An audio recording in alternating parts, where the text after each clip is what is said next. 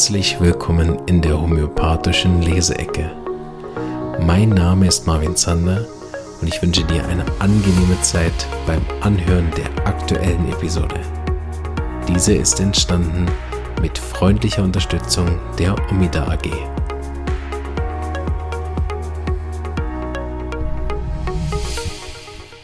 Hallo und herzlich willkommen zur Leseecke Nummer 28. Ich freue mich sehr, dass du wieder dabei bist. Heute haben wir, wie du dem Titel schon entnommen hast, äh, Dr. Hughes und wir blättern gerade.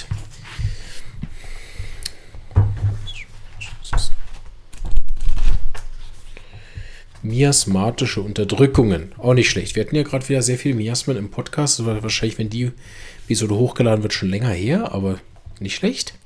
Machen wir mal wieder. Ich wollte eh noch mehr Miasmen-Folgen machen. Das ist noch recht beliebt.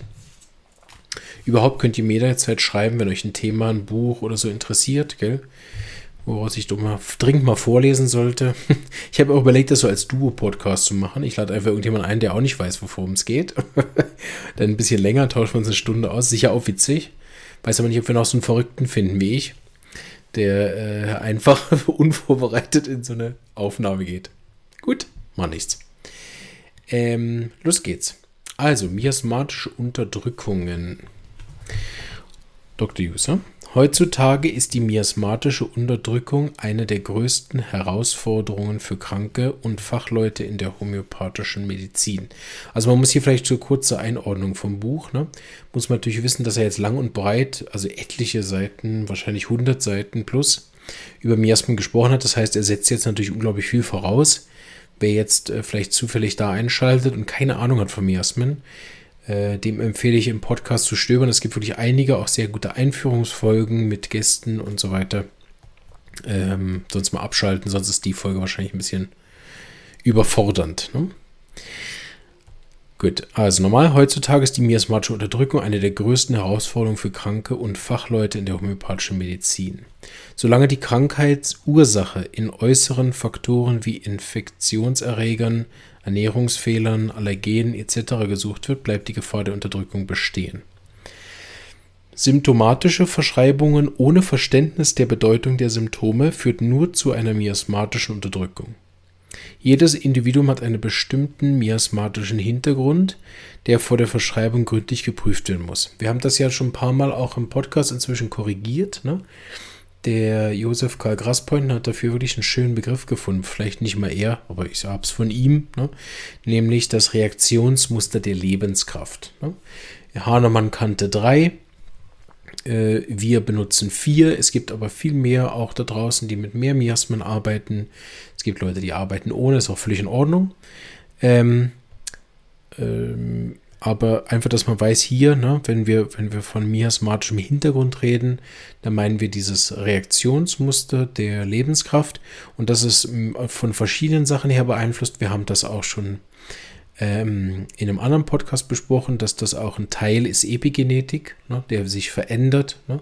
In der Homöopathie nennen wir das den Unterschied zwischen latenten und aktivem Miasma. Es hat aber auch eine genetische Komponente. Es vereint sozusagen also mindestens mal diese zwei Teile, ne, den epigenetische Reaktion äh, Muster, also was sehr individuell ist, was aber auch dann in Familien vorhanden sein kann, so, ne? Aber natürlich auch etwas Genetisches, also etwas Angeborenes und deswegen auch mit der Homöopathie, die ja eine reine Stimulation der Lebenskraft ist, natürlich auch keine Heilung stattfindet in der Genetik dadurch, ne? sondern lediglich die ja, Passivschaltung, also das aktive Miasma ins Latente oder das aktive Miasma zu lindern ne? oder für eine Zeit lang eben passiv zu schalten, das ist so durchaus möglich.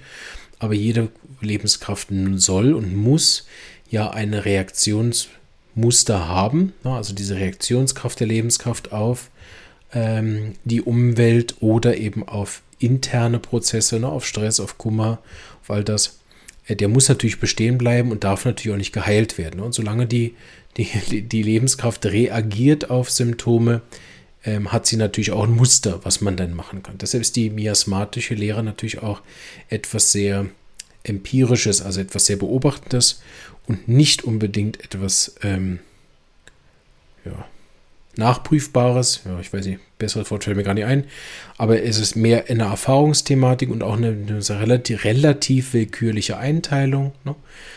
Ähm, aber äh, sehr nützlich in der Praxis. Vor allen Dingen jetzt, wenn wir nach der Unterdrückung kennenlernen, das habe ich auch in irgendeinem Podcast vor Äonen mal drüber gesprochen, können wir auch mal wieder machen. Ähm, genau, aber das ist jetzt heute ein Leser, ist ja auch schön. Also jede unüberlegte Beseitigung von Symptomen kann die bestehenden Miasmen aktivieren und weiter verkomplizieren. Da sind die meisten Unterdrückungen eigentlich miasmatische Unterdrückungen. Miasmatische Unterdrückung kann erfolgen durch. Jetzt kommt hier eine Aufzählung. Ja, machen wir nochmal durch. Oder sagen wir vorhin irgendwas? Also vielleicht das Unterdrückungsprinzip. Ich weiß, dass einige damit auch nicht arbeiten. Und das ist auch so, vielleicht können wir das nochmal kurz besprechen. Haben wir sicher an anderer Stelle auch schon gemacht, aber hier ist es gerade passend. Ähm, weil, weil wie kann das sein, ne, dass Leute mit, gar nicht mit Unterdrückungen arbeiten, andere schon. Ne? Es müsste ja in der Homöopathie irgendwie einheitlich sein. Und das ähm, kommt oft auch zusammen. Also Therapeuten, die ohne Miasmen arbeiten, sind nicht selten auch dieselben, die mit äh, ohne Unterdrückungen arbeiten. Ähm, kann, müsste man vielleicht mal jemanden einladen, der das dann genau erklärt, weil ich äh, beobachte es zu oft in der Praxis, um das als Nicht-Bestandteil hinzunehmen. Ich denke aber, da habe ich mit jemandem, der so ein bisschen gemäßigt ist, darüber mal gesprochen. Es geht eigentlich darum, dass man das nie totalitär macht. Also nicht jedes Mal, wenn man irgendwas lokal behandelt, ist das gerade eine Unterdrückung. Das ist sicher auch eine Bandbreite und wie immer ist es von Patient zu Patient unterschiedlich. Ne? Es gibt Patienten, die können x-mal selbst Warzen operieren und haben überhaupt keine unter sichtbare Unterdrückung. Ne? Ähm, während andere Patienten einmal irgendwie A bis zum falschen Zeitpunkt genommen haben und sofort irgendwas nach innen gegangen ist. Ne? Also man kann so ein bisschen festhalten, was meint Unterdrückung, nämlich die Krankheit wandert von außen nach innen das heißt, ich habe irgendein Symptom einfach weggenommen. Ne? Zum Beispiel, wir hatten das in, der, in einer der letzteren Folgen, die nicht so lange her ist, von Heuschnupfen. Ne? Man, man nimmt irgendwie nur die Augensymptome, verschreibt Euphrasia oder Alium-Cepa oder irgendwas sonst ne? für die Augenthematik, hat aber den gesamten chronischen Verlauf dieser Heuschnupfen-Thematik plus den Familienhintergrund nicht beachtet und macht mit Euphrasia eine Unterdrückung. Die Augensymptome werden viel besser, dafür hat der Patient jetzt Asthma und Depression und Schlafstörungen oder Herzprobleme oder so. Ne? Das wäre dann eine ganz massive, heftige Unterdrückung, meist basierend auch auf einem Miasma, was dazu passt, tuberkular oder sogar syphilitisch. Ähm, das heißt, so eine Unterdrückung ist dann sozusagen immer, immer miasmatisch auch, das hat Dr. Hüsse geschrieben. Ne? Das liegt aber mehr daran, dass ich natürlich jede Unterdrückung und deren Verlauf einteilen kann in die Miasmen und dadurch ist natürlich jedes Symptom irgendwie miasmatisch, ne? sonst macht es ja gar keinen Sinn. Äh, und deswegen ist natürlich auch jede Unterdrückung eine miasmatische Unterdrückung. Das ist soweit einfach aus der Logik. Ne? Das ist jetzt nicht irgendwie ein separater Punkt, sondern das ist einfach ja, sinnvoll, dass auch dann, wenn man die Miasmen hat, sie auch überall einzubinden. Und das ist sicher das, das Thema, dass man ähm, nicht einfach als Homöopath oder auch als Laie hingeht und sagt, ja, sie haben jetzt unterdrückt, weil sie einmal Fußpilzcreme benutzt haben, ne? sondern äh, also selbst so Sachen, die, die so ein bisschen mehr auf der Schleimhaut sind, ne? selbst Cortison beim Gelenk oder Scheidenpilzunterdrückungen oder, oder äh, Hormone für, einen, für eine Drüse oder so, die vielleicht nicht ganz nötig wären oder Blutdrucksenker lang bevor sie vielleicht wirklich nötig sind, einfach so vergeben oder irgendwelche Auswirkungen von Cholesterinhämmern oder so. Nicht, nicht mal das macht jedes Mal eine Unterdrückung. Ne? Die häufigste Unterdrückung in meiner Praxis, habe ich auch an verschiedenen Stellen schon mal gesagt, kommt von den Schmerzmitteln die unterdrücken massiv, ne, weil die entzündungshemmend sind. Und das ist auch eine ziemlich große Antitherapie zur Homöopathie, ne, während die Homöopathie die Selbstheilungskraft stärkt und, und äh, befähigt, sich wirklich zu wehren mit allen Mitteln, dazu gehört auch Fieber, ne, machen die Schmerzmittel praktisch das Gegenteil. Also, oder eigentlich ziemlich genau das Gegenteil. Wer sich damit mal beschäftigt hat, weiß, die, die, die beiden großen Schmerzmittel, Ibuprofen und Paracetamol, hemmen eigentlich die, die Bildung von, von körpereigenen Stoffen und dadurch ist die Immunabwehr nicht mal in der Lage, äh, sag ich mal, selbstregulierend zu funktionieren, sondern wird dann von dem Schmerzmittel mehr oder weniger einfach gehemmt. Und das ist so lange gut, wo es sich um eine Entzündung handelt, die keinen großen Erreger beinhaltet oder wo man gegen den Erreger eh nichts machen kann. Ne? Dann hemmt man einfach so lange die Entzündung, bis die Viren weg sind. Aber es ist natürlich eine ganz klare äh, immunhemmende Reaktion. Ne? Und äh, damit, und je nachdem, wenn ich dann tuberkularer Typ bin zum Beispiel, ne, dann wirkt die auch dysregulierend. Also danach hat der Patient einfach dann seltsame Fieberschübe aus dem Nichts oder, oder irgendwelche Infektzeichen, die er vorher nicht hatte. Ne? Also das kann dann äh, auch wirklich starke Unterdrückungen geben, ne? während bei der Psora einfach die Krankheit wiederkommt. Ne? Psychotische Unterdrückung hier als Beispiel wäre dann zum äh, oft, oft ist dann so, wenn es eben ein Bakterium gewesen ist und ich einfach die Entzündung gehemmt habe und sich dann unter Umständen dadurch, dass ich auch die Lebenskraft äh, eingedämmt habe und gesagt habe, Fieber darfst du nicht machen und das darfst du nicht machen und Schwellung darfst du nicht machen und gar nichts darfst du machen, ne? dass, der, dass das Bakterium sich dann verbreitet. Und deshalb landet man jetzt ziemlich oft erst mit Algi vor. Ne? Und dann nach ein paar Tagen, nachdem man es immer wieder gegeben hat, landet man mit Antibiotika. Das ist so der typische Verlauf und aus der Medizinsicht ja auch völlig logisch, diese Reihenfolge. Ne? Ich habe erst das Immunsystem runtergerockt und dann kann sich der Erreger ausbreiten. Jetzt brauche ich Antibiotika. Ähm, aber eben, also auch nicht jede Antibiose unterdrückt. Ich meine, natürlich hat jedes dieser Medikamente Nebenwirkungen. Und das ist aber noch keine Unterdrückung, das ist einfach eine Vergiftung. Das ist wie nach einem Impfschaden, das ist auch keine Unterdrückung, ne? das ist eine Vergiftung. Auch ein falsch angewendetes homöopathisches Mittel über Zeit lang ist ja keine Unterdrückung erstmal, sondern erstmal dann irgendwann nur eine Arzneimittelprüfung äh, und eine Vergiftung. Ne? Aber wenn ich die Arzneien anwende, um ein Symptom wegzumachen und es mir gelingt, ohne dass ich die Ganzheit des ganzen Systems genommen habe, ne, dann ist es eine Unterdrückung, die dann unter Umständen auch nach innen schlägt und dann auf die nächste Ebene geht, im schlimmsten Fall ins Gemüt. Oder natürlich noch in einem schlimmeren Fall in Form von einer destruktiven Erkrankung. Die ist aber auch dann, gut sagen, das nicht, also liegt dann nicht an der Unterdrückung, sondern dieses Reaktionsmuster dazu, bösartige Erkrankungen zu machen, die war dann schon immer im Menschen inne. Ne? Und da auch nochmal zu erwähnen, das ist natürlich nicht immer psychisch. Ne? Also diese Miasmen als solche sind, ähm, ja, also ich will nicht sagen das Gegenteil von psychisch, aber sind wirklich eher epigenetische und angeborene Reaktionsmuster und haben nicht damit zu tun, wie das oft dann in so ähm, Coaching-Kreisen auch immer ist, ja, wenn, wenn, wenn du eine bösartige Krankheit hast, dann gibt es was, was in dir frisst oder so. Ne? Das ist also, so ist es nicht. also vielleicht auch, aber ne? Ähm, so und dort haben wir eben einen individuellen Teil. Ne? Also es gibt unendlich viele Möglichkeiten und komplexe Zusammenhänge, wie nachher so ein Krebs oder irgendwas entsteht. Und einer, der, einer davon könnte eine Unterdrückung sein. Ne?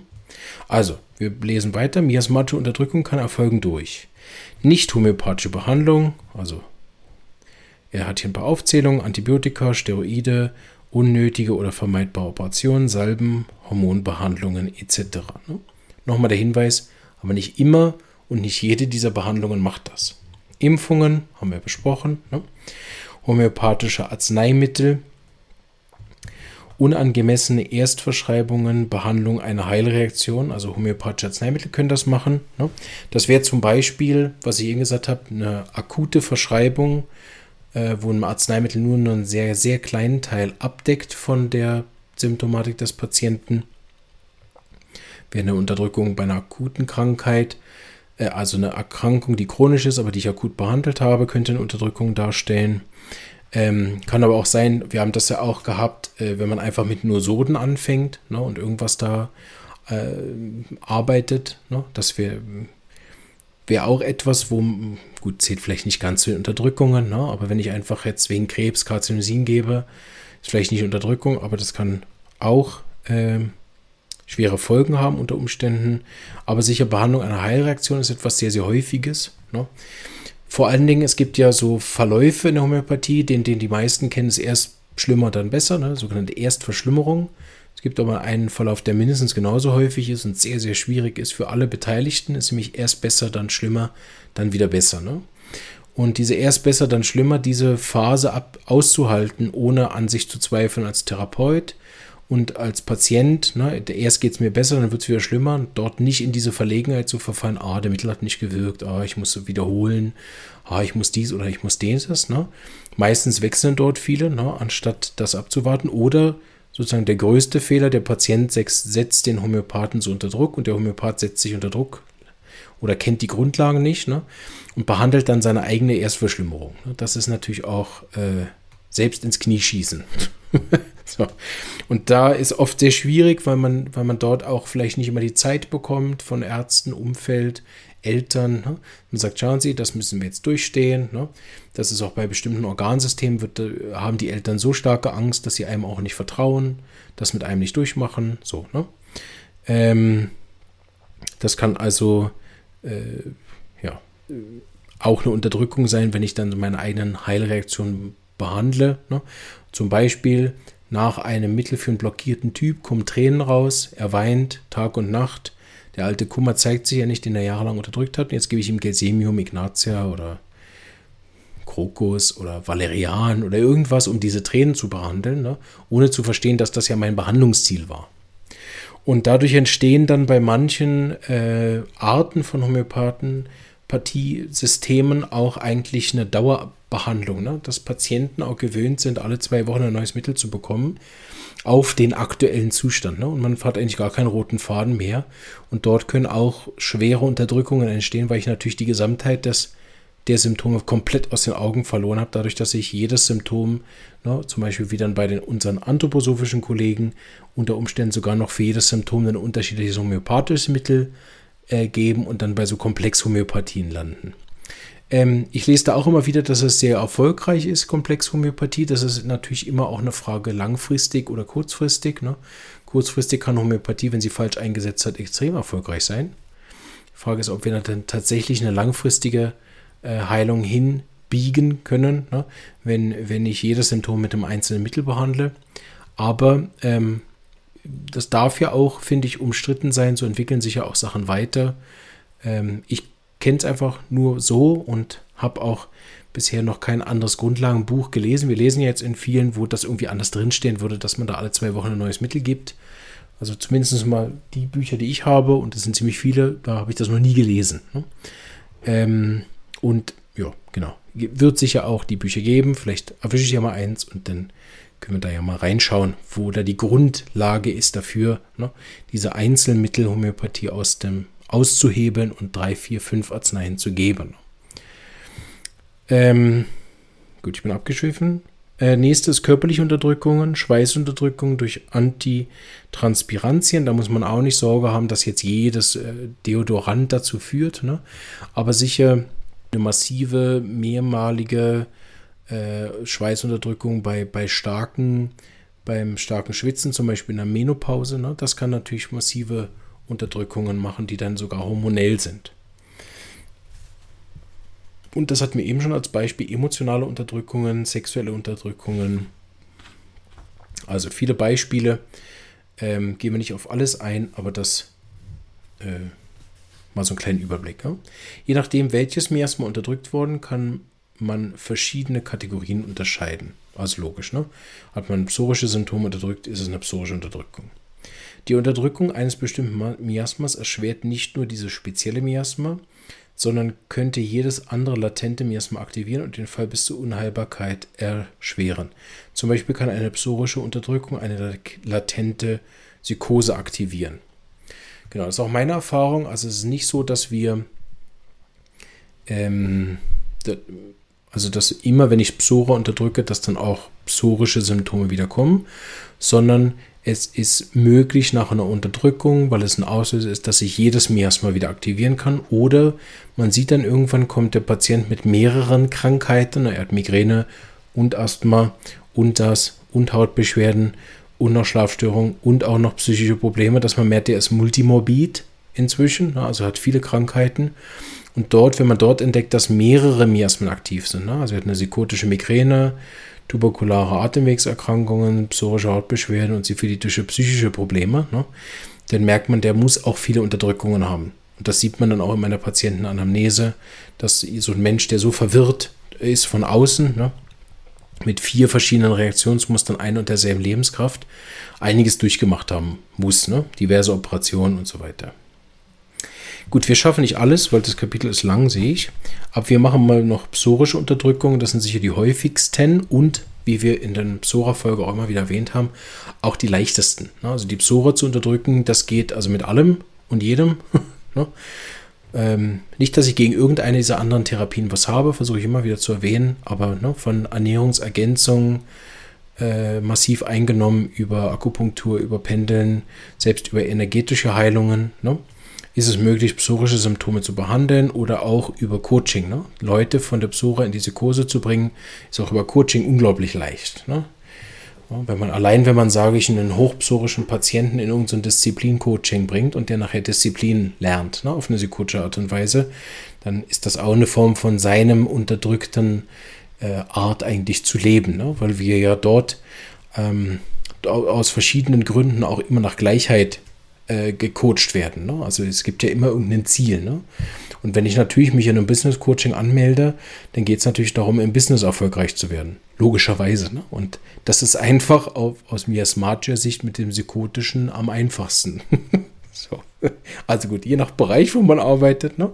Aber grundsätzlich muss man dann aus dem tuberkularen, dem psorischen, die beide, die sich angemeldet haben, einen Psychotiker machen, respektive der Psychotiker, wenn er sich überhaupt fürs Coaching anmeldet, den muss man einfach nur feinschleifen. Ne? Und dann wird er immer psychotischer und die Krankheiten nehmen zu. Beim psorischen natürlich am schnellsten und am massivsten. Ne? Der ist nach so einem Coaching, äh, so, nach so einem Business Coaching im, im Eimer. Also, psorische Unterdrückung. Eine psorische Unterdrückung erfolgt meist durch die Unterdrückung von Hautausschlägen, Fieber, sehr wichtig, ne? Fieber, Schweiß, Durchfall, Erbrechen, Blutungen, Urinunterdrückung, also irgendwelche Blasenentzündungssymptome dort gemacht, ne? oder Emotionen. Die Unterdrückung der Psora führt zu verschiedenen psorischen Problemen wie mentale Unruhe, Depression, Schlaflosigkeit, Epilepsie, funktionelle Erkrankungen, Herz-Kreislauf, Atemwegserkrankungen und so weiter. Zudem kann sie jedes andere latente Miasma aktivieren. Es ist immer wichtig, wenn man so Aufzählungen hat, dass man dort nicht in die Angst kommt. Ne? Vor allem die psorischen haben hoffentlich schon abgeschaltet, weil die haben jetzt Angst.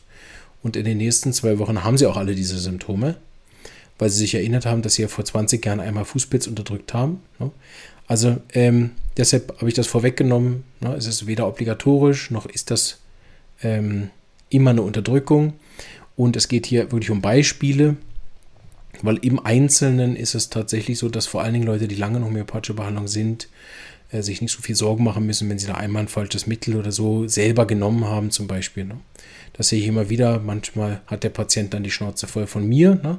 und macht dann da wieder selber rum, gibt dann erst Apis, Brionia, dann Aconitum bei einer chronischen Krankheit kommt dann ans Ende von seiner Hausapotheke und ruft dann betreten an und sagt, ja, ich habe schon das und das gemacht, das hilft nicht.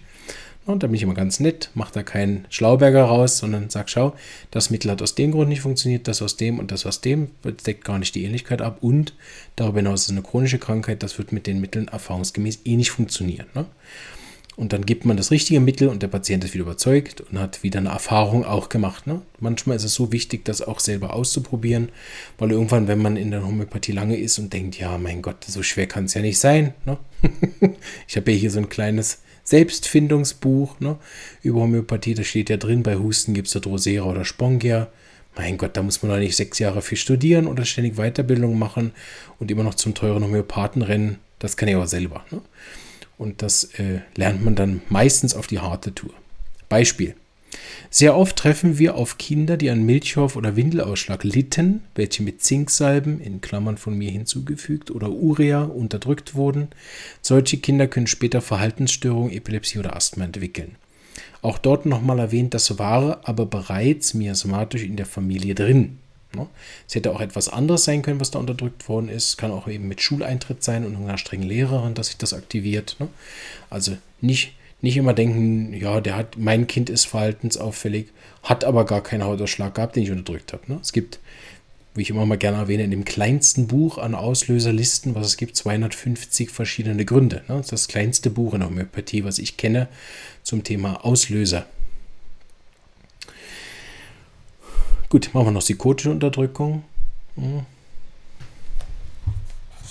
Machen wir mal nur das Beispiel, dann sparen wir uns nämlich auch diese Aufzählung an lauter schlimmen Krankheiten, die dann bald alle haben, die das gehört haben. Äh, genau, wir lassen mal einen Absatz weg. Bei psychotischen Patienten ist jeder chirurgische Eingriff gefährlich und führt oft zu Komplikationen. Beispiel. Eine 35-jährige Dame konsultierte mich wegen chronischer Anämie.